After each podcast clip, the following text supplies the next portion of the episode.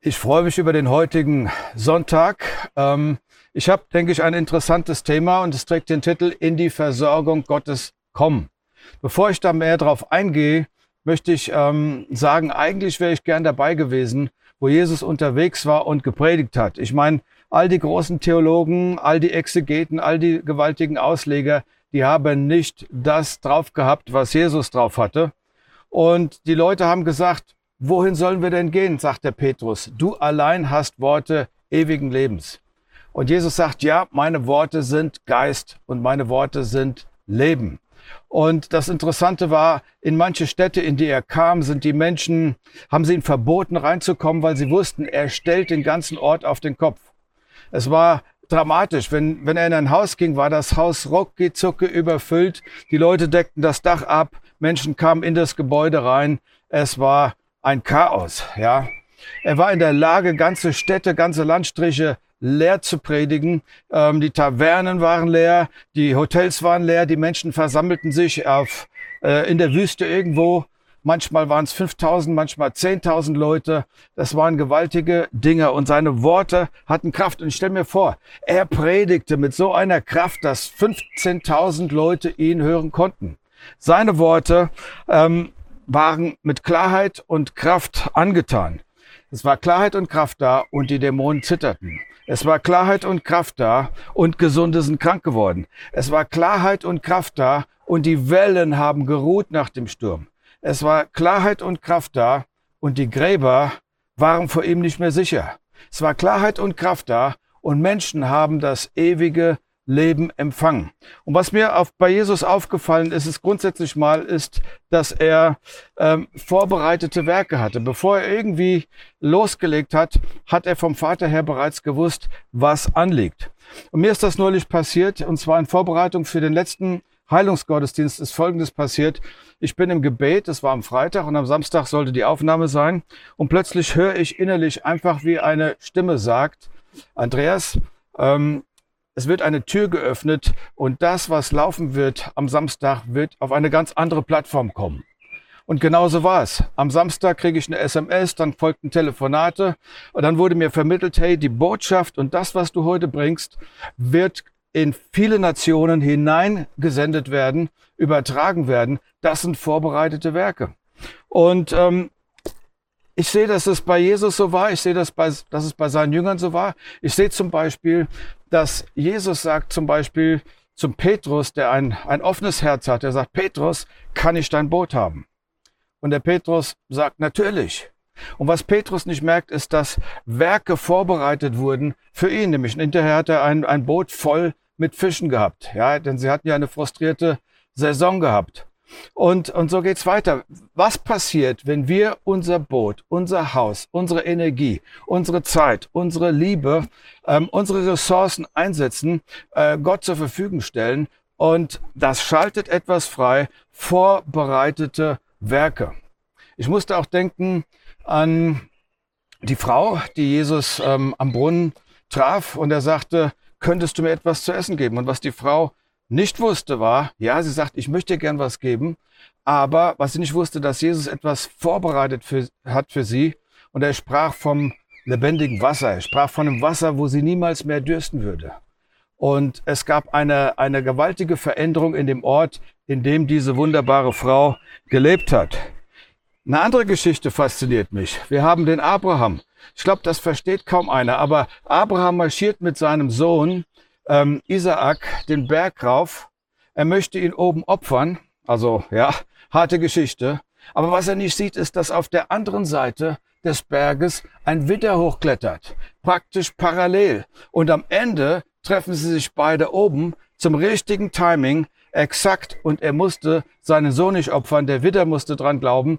Und das ist nichts anderes wie eine prophetische Vorwegnahme von dem, was Gott ohnehin für ähm, für uns hatte, nämlich äh, sein Sohn. Es würde mich nicht wundern, wenn du sozusagen den Berg hochkletterst, im Gebet, Gott suchend, und auf der anderen Seite kommt Gott dir entgegen. Was natürlich immer eine Herausforderung ist, ist, dass wir uns mit den Details auf dem, bei dem Aufstieg befassen und manchmal dann ver, äh, verpassen, was wirklich, was wirklich da ist. Aber das Faszinierende ist, dass Gott uns immer begegnen wird. Vor einiger Zeit habe ich über Cornelius geredet und die Geschichte fasziniert mich total. Cornelius war ein, ein Soldat, er kam jetzt nicht aus dem Judentum, er hatte die italienische Truppe unter sich und ähm, er war halt ein Militär, aber er war ein Mann, der Gott gesucht hat und er war ein Mann, der immer wieder gebetet hat. Und dann kommt die Botschaft zu ihm von Gott. Cornelius, deine Gebete und deine Almosen sind vor mich gekommen. Und ähm, Cornelius, ich habe gesehen, wie du Menschen dienst. Ich habe gesehen, wie du Menschen liebst. Ich habe gesehen, wie du Menschen hinterhergegangen bist. Ich habe dein gutes Herz gesehen. Im Kontext vom Judentum oder den Christen, die im Judentum lebten, war Cornelius absolut nicht die Person, die, ähm, die man als dazugehörig, glaubensmäßig dazugehörig bezeichnen würde. Im Gegenteil, sie wurden ja als Heiden bezeichnet. Aber das Interessante ist, Gott sieht das offensichtlich anders. Das erinnert mich an die Aussage von Jesus, der gesagt hat, du, ich habe noch Schafe in einem anderen Stall. Wenn wir in die Geschichte zurückgehen, Cornelius hört, dass Gott sagt, hey, du machst super Sachen. Ich bin total begeistert und beeindruckt von dem, was du machst. Und jetzt sende mal einen Mitarbeiter nach Joppe und geht zu dem, äh, er soll zu dem Haus von Simon dem Gerber gehen und dort wird etwas passieren. Er wird Simon Petrus treffen und den soll dein Mitarbeiter hierher bringen. Und ich stelle mir das vor, wie es dort passiert ist. Cornelius sammelt die Leute ein in seinem Haus. Dann sagt er zu seinem Mitarbeiter, los, geh nach Joppe und hol den Simon Petrus. Und der Mitarbeiter sagt, hey, was wird denn dann hier passieren, wenn der Petrus da ist? Und er sagt, ich weiß es noch nicht. Ja, hast du denn keine Idee, was dann geschehen wird, wenn, wenn ich ihn herbringe? Nein, habe ich nicht. Geh hin. Was mich begeistert an der Geschichte ist, dass, ähm, dass dieser Mann die Adresse, exakt die Adresse und das Haus ähm, gekriegt hat, quasi durch einen prophetischen Impuls. Wir reden von einem Wort der Erkenntnis. So akkurat, Ort und Adresse, super formuliert. Und das finde ich total stark, ja. Das heißt doch für mich, Gott weiß, wo ich bin. Gott weiß, in welchem Haus ich bin. Gott weiß, auf welchem Grundstück ich hier gerade stehe. Gott weiß es, ja. Und im gleichen Moment, wo der Cornelius seinen Traum kriegt, kriegt der Petrus auf dem Dach, auf der Dachterrasse im Hause von Simon dem Gerber einen himmlischen Download, möchte ich sagen. Er hat eine Vision, da kommt dieses Tuch runter mit diesem unkoscherem Essen der, der Juden, Viehzeug essen, was kein Jude gegessen hätte. Und als er das alles sieht, dann schüttelt er sich erst einmal und dann hört er aber die Stimme, schlachte und iss. In dem Moment sagt sich Petrus, das geht nicht über meine Lippen. Ich werde das nicht essen. Ich werde das nicht schlachten. Und dann sagt die Stimme weiter, weißt du was, wenn du, was Gott gereinigt hat, spricht der Mensch nicht unrein. Mit anderen Worten, vorher war es unrein, Gott hat gesagt, es ist unrein, jetzt ist es rein, Gott sagt, es ist rein. Punkt. Ganz einfach. Und was Gott gereinigt hat, das ist rein. Und das müssen wir verstehen. Wenn du das nicht glaubst, dann glaubst du in Wirklichkeit auch nicht an Erlösung. Weil Erlösung ist, ähm, ich war unrein von Sünde, ja. Dann bin ich in einen Prozess der Umkehr gegangen. Und dann habe ich die Gnade empfangen. Und dann hat sich etwas verändert. Ich bin rein. Aber mein Problem und dein Problem ist, dass wir von Menschen umgeben sind, die die alte Brille aufhaben, die eine selektive Wahrnehmung haben und die sagen, guck mal, ich weiß noch, was damals passiert ist zu Opas Zeiten und sie bringen die alten Kamellen auf den Tisch. Sie merken nicht, dass du dich verändert hast, dass äh, deine Ehe sich verändert hat, dass Lebenssituationen sich verändert haben. Sie fahnden einfach nach dem Alten. Da ist diese selektive Wahrnehmung und, und ähm, das Auszählen der alten Daten. Und genau dieses Auszählen der alten Daten hat der Petrus hier betrieben, der sagt, hey, Fleisch ist gleich unrein. Und, ähm, und Gott sagt, pass mal auf, Petrus, du musst eins verstehen, du hast, dein Magen hat eben geknurrt und ich habe über dieses Bild zu dir gesprochen. Du musst, du musst begreifen, dass es nicht um das Essen geht, sondern es geht darum, dass ich eine offene Tür habe, dass ich ein vorbereitetes Werk habe, was so bedeutungsvoll sein wird für die Menschen, die nicht zum Judentum gehören, dass sie dazugehören und das Evangelium erfahren und erleben. Und Abraham und Cornelius, die hatten ja eins gemeinsam. Sie waren Beter, sie hatten Gemeinschaft mit Gott und sie haben vorbereitete Werke erlebt. Was mir aufgefallen ist, die Jünger, die haben eins bei Jesus beobachtet. Sie haben immer gemerkt, nach einiger Zeit seilt er sich ab. Morgens früh, er seilt sich ab, um an einen stillen Ort zu gehen, um Gemeinschaft mit dem Vater zu haben. Aber wenn er dann aus der Stille kam, hatte er die Ideen, die vorbereiteten Werke, das, was der Vater geplant hatte, im Kopf. Sie haben beobachtet, wie er gesagt hat, nach einem harten Tag, Jungs, steigt schon mal ins Boot, fahrt auf die andere Seite rüber. Ja, ich komme später nach. Und er verbrachte Zeit noch im Gebet.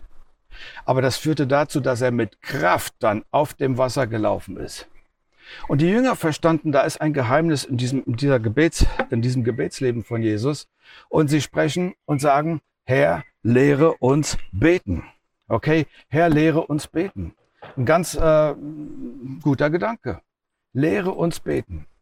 Und Jesus sagt, okay, ich lehre euch was. Das Erste, was ihr wissen sollt, ist, wenn ihr betet, betet keine komischen Gebete, o Herr, in deiner erhabenen Macht, in deiner unergründlichen Weisheit und in deiner Güte und Barmherzigkeit und so weiter und so fort. Genau das sollt ihr nicht machen. Ihr sollt kein Performance-Gebet sprechen, ihr sollt kein Hollywood-Gebet sprechen, ihr sollt kein Hört mich und sieht mich Gebet sprechen, sondern er sagt, der Vater, der im Himmel ist, hört dein Gebet, wenn du in deinem Zimmer bist. Ja, ähm, also er hört dein Gebet. Also Luther hat gesagt, geh in dein Kämmerlein und der Vater, der im Verborgenen ist, wird hören und es öffentlich vergelten. Und er hört es. Er hört, er hört meine Gedanken, deine Gedanken, bevor sie aus den Hirnbindungen rausfleuchen. Er sieht oder hört dein Lachen, bevor es in Gestik und Mimik und Stimme sich manifestiert hat. Er sieht schon deine Tränen wo die Emotionsregung da ist, aber die Tränen noch nicht mal durch den äh, Tränenkanal geschossen sind. Er nimmt Dinge wahr, die wir nicht wahrnehmen.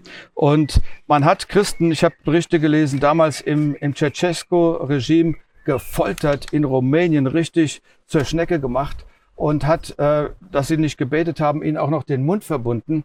Aber das Interessante war, du konntest das Gebet nicht stoppen. Denn selbst wenn man nicht spricht, kann ich denken. Und wenn ich, ich kann immer noch mit meinem Kopf beten. Und Jesus sagt, geh, Luther sagt, in dein Kämmerlein und bete. Und Gott der Vater, der im Himmel ist, ähm, sieht das, was im Verborgenen ist, und er wird es öffentlich ehren. Und es geht ihm um dieses Herzensgebet, das, was wir wirklich im Herzen haben, das echte Gebet. Und dann sagt er, Jungs, jetzt bringe ich euch was bei. Das absolute, ultimative Gebet. Punkt eins: ihr müsst wissen, zu wem ihr betet. Ja? Und zweitens, ihr müsst die Location wissen, wohin das Gebet geht. Also quasi, damit der Absender stimmt. Ja? Die Adresse, wo, wo das Gebet hingeht. Und er sagt, das erste, was ihr wissen müsst, ist, zu wem ihr betet, das ist der Vater. Also, unser Vater, okay? Unser Schöpfer, der Allmächtige, der Allgegenwärtige, der, der spricht und es passiert. Und dann geht's weiter. Unser Vater im Himmel. Boah, das heißt, er ist in Kontrolle, er ist in Macht, er ist gewaltig. Was immer er tun will, er kann es tun. Er muss niemanden fragen. Und Jesus sagt also das Erste, ihr müsst die Person kennen. Zweitens, ihr müsst den Ort, die Adresse wissen. Und, und jetzt kommt drittens ähm, ähm, das Preisen Gottes, das Loben. Ähm, oder loben, das Erheben des Vaters, das ist das Wichtige. Er sagt, bevor die ganzen Bitten folgen, bevor du deine Gebetsliste runterzählst, bevor alles Mögliche du mir erzählst, ähm, dass dein Mann wieder gegen den Klodeckel gepinkelt hat oder dass deine Kinder ausgerastet sind oder dass, äh, dass irgendetwas Schlimmes passiert ist, bevor das alles passiert, bete, geheiligt werde dein Name. Das ist, ein, das ist eine, eine Aussage. Also mit anderen Worten, bete mich an und preise mich. Und wenn du das machst, wirst du mehr von mir erleben. Was du erlebst, ist die Allgegenwart, aber komm hinein in die, äh, in die, in die manifeste Gegenwart, in die höhere Dichte, in eine größere äh, Potenz meiner äh, Gegenwart. Es gibt nichts, was uns mehr befähigt, in die Gegenwart zu kommen, wie die Anbetung unseres Gottes.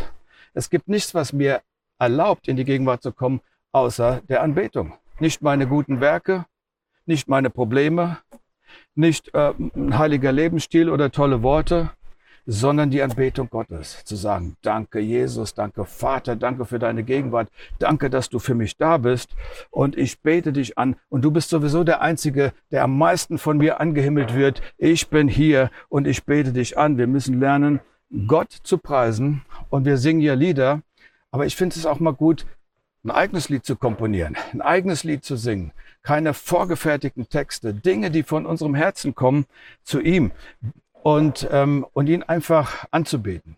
Ich habe oft Leute erlebt, die gesagt haben, ich spüre Gottes Gegenwart nicht.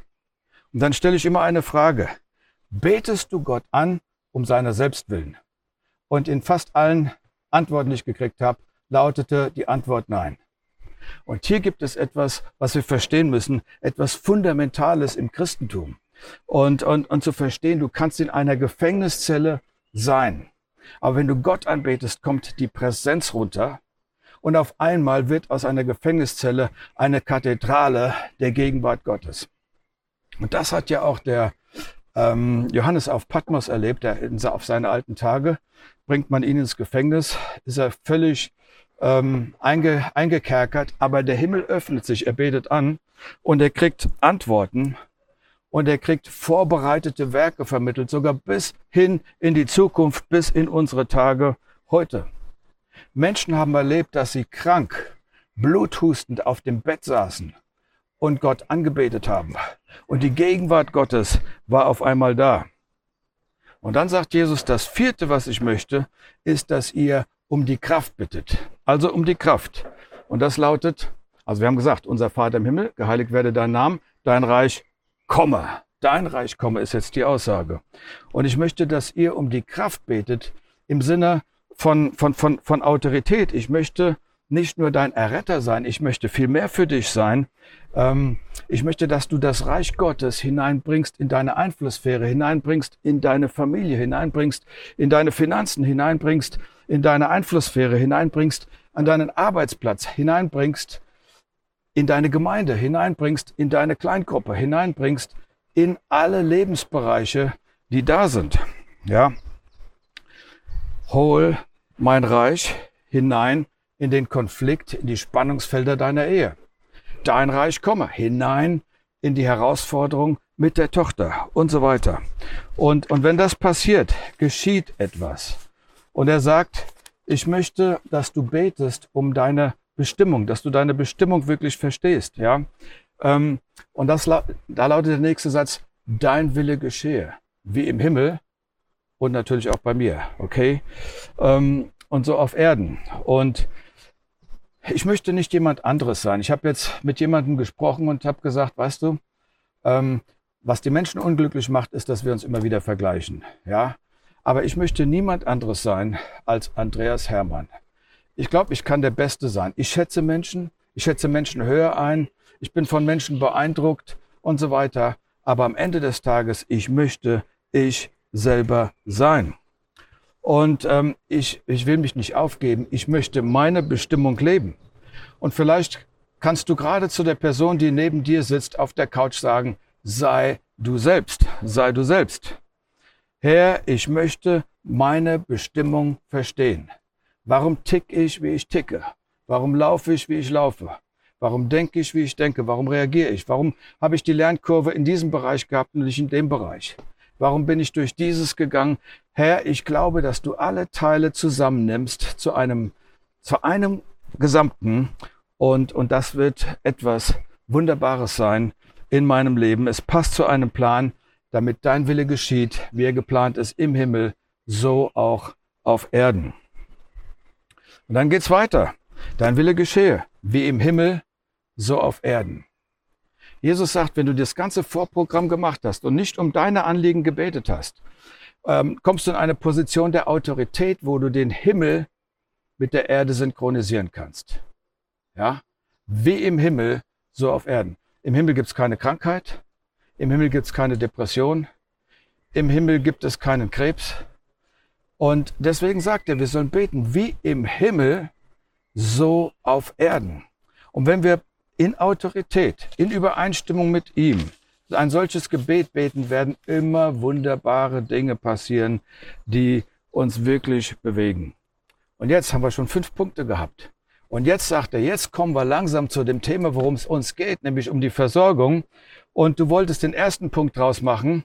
Und ich sag dir was, ähm, so nach dem Motto, ich preise dich, wenn der Scheck kommt. Ich preise dich, wenn die zwei Millionen da sind. Ich preise dich, wenn meine Ehekrise beendet ist. Ich preise dich, wenn ich die Prüfung geschafft habe. Ich preise dich, äh, wenn ich den Job gekriegt habe und so weiter. Aber Gott sagt, weißt du was? Bete mich zuerst an. Nicht wegen meiner Kraft oder meiner Macht, sondern um meiner selbst willen. Und, ähm, und wenn wir dann, wenn du dann deine Bestimmung entdeckt hast, dann lass uns jetzt mal über deine Versorgung reden. Jetzt kommen wir zum, zum Versorgungsthema. Er sagt, wenn es um Versorgung geht, musst du verstehen, dass diese Liste nicht am Anfang kommt, sondern weiter hinten. Nicht zuerst diese Gib mir Liste oder Hilf mir Liste oder Bring mich durch Liste oder was weiß ich immer, Segne mich Liste. Ähm, ich möchte nicht, dass du mich damit bombardierst. Ich möchte, dass du verstehst, ich bin auch nicht der Weihnachtsmann. Ich bin auch nicht der Laufbursche, der deine Tasche trägt. Ja? Aber ich sag dir eins, bete folgendes. Unser tägliches Brot gib uns heute. Gib mir mein Brot, was ich brauche heute. Ich brauche nicht das Brot von gestern. Ich brauche nicht das Brot von morgen. Jesus hat ja ganz klar gelehrt, macht euch keine Sorge um den morgigen Tag, auch nicht um die Vergangenheit, lebe im Hier und Jetzt. Unser tägliches Brot gib mir heute. Gott, wenn ich heute das Brot habe, bin ich stark für den morgigen Tag, bin ich stark, das Brot von morgen entgegenzunehmen, um die Power zu haben, die ich für den morgigen Tag brauche. Ich bete für heute. Ich bete für den gegenwärtigen Moment, für die gegenwärtige Not, äh, für die gegenwärtigen Kämpfe. Das ist alles, wofür ich bete. Unser tägliches Brot gib uns heute. Also für die Herausforderung des heutigen Tages, gib mir dieses Brot. Gott, ich vertraue dir, dass du schon ein Brot im Ofen hast. Ja, ich vertraue dir, dass du mich versorgen wirst. Und ähm, wenn ich das Brot nicht täglich esse, ja, werde ich irgendwie nervig, bin ich irgendwie etwas anfälliger, werde ich irgendwie unsicher, überfällt mich schneller die Angst bin ich tendenziell eher dabei, den Job hinzuschmeißen. Ich brauche das Brot, um nicht so kindlich genervt zu sein. Und übrigens, Jesus sagt, ich bin das Brot des Lebens. Und er sagt, ähm, er sagt ähm, in der Wüste, wo er versucht wird, meine Speise ist, dass ich den Willen dessen esse. Ja, meine Speise ist, dass ich den Willen dessen tue, der mich gesandt hat. Da verbindet sich noch viel mehr mit diesem, mit diesem Brotaspekt. Aber der Gedanke ist, gib mir dein Brot. Oh Gott, ich habe so eine komische Stimmung gib mir dein Brot. Gott, ich fühle mich unsicher. Gib mir dein Brot. Äh, Gott, ich, ich habe das Gefühl, ich bin kurz davor zu verpassen, wofür du mich geschaffen hast. Gib mir dein Brot. Gib mir dein Brot. Ich weiß, dass du etwas hast für diese Stunde, in der ich lebe. Ich bete nicht, dass du die Stunde veränderst. Ich bete auch nicht, dass du den Kelch von mir wegnimmst. Aber ich bete, dass du im Angesicht meiner Feinde mir den Tisch mit Brot deckst. Das ist, äh, das ist der Punkt. Unser tägliches Brot. Ich bete auch nicht für eine Brotration für den nächsten Monat. Ich bete auch nicht dafür, dass du mir die Probleme der nächsten zehn Jahre schon im Vorfeld alle beseitigst. Ja? Gib mir das, was ich brauche für den heutigen Tag. Und dann werde ich den heutigen Tag schaffen und ich bin vorbereitet für den morgigen Tag. Und ähm, Lass mich zusammenfassend so sagen, jede Segnung, die wir erfahren haben bei uns in der Gemeinde, jede Ermutigung, jede Hilfe, alles, was Menschen durchgetragen hat, kam aus der Gemeinde, die nichts anderes ist wie ein Warenhaus. Äh, wir geben etwas weiter, was wir von ihm empfangen haben. Jeder Segen kommt von Gott. Und Gott ist die Quelle. Und manchmal setzen wir auf Menschen. Aber ich sagte ganz ehrlich, Menschen sterben. Dann ist die Versorgung nicht mehr da. Gott bleibt. Menschliche Arme werden müde in der Unterstützung. Gottes Arme nicht. Und, ähm, und deshalb werden dich seine Hände weiter versorgen. Und wenn das Brot mal ausbleibt, dies ist der letzte faszinierende Gedanke, dann sagt Jesus, dann fang wieder an und lobe und bete den Vater an und du wirst sehen, dass der Segen kommt. Mein Ziel war es heute, dich zu inspirieren. Es gibt vorbereitete Werke, die wir empfangen, wenn wir wirklich hören. Wenn wir hören auf Gott. Das setzt voraus, dass wir ein Gebetsleben ähm, haben. Und ich möchte dich, liebe Gemeinde, ermutigen, einen jeden. Nehmt euch Zeit zum Gebet. Geht das Vaterunser mal komplett anders durch, so wie ich es ein bisschen so durchexerziert habe. Und ihr werdet merken, was für eine Kraft freigeschaltet wird und dass es vorbereitete Werke gibt. Amen. So, jetzt möchte ich noch einen, einen Gedanken weitergeben, nämlich vielleicht ist jemand hier, der zuschaut und sagt, ich habe da noch gar keine persönliche Beziehung zu Gott oder dem Vater. Aber ich merke, dass das für mein Leben sehr, sehr wichtig sein könnte. Dann möchte ich dir gerne helfen, genau in diese Partnerschaft, in diese Freundschaft, in diese Beziehung zu treten. Weil was Gott dir gibt, ist ein ewiges Leben durch das, was sein Sohn gemacht hat. Und du kannst mir einfach folgen im Gebet. Und dieses Gebet, dieses Gebet ist nichts anderes wie ein neues Fundament für dein Leben. Es ist ein Bündnis, was man schließt. Und wenn man ein Bündnis schließt, wird es von den Bündnispartnern ernst genommen. Und Gott wird dieses Gebet ernst nehmen. Und ich lade dich ein, es einfach mit mir zu sprechen. Sprich mir einfach nach. Herr Jesus Christus, ich lade dich ein. Komm in mein Leben. Ich danke dir, dass das, was unrein ist, jetzt rein gemacht wird in meinem Leben. Ich empfange jetzt im Glauben das ewige Leben. Ich danke dir für das, was du am Kreuz für mich erlitten hast, damit der Weg für mich frei ist, in ewiger Verbindung zu leben. Ich danke dir für das ewige Leben. Und ich bekenne mit meinem Mund, Vater im Himmel, Heiliger Geist, Jesus Christus, dreieiniger Gott, dass du mein Gott bist. Amen.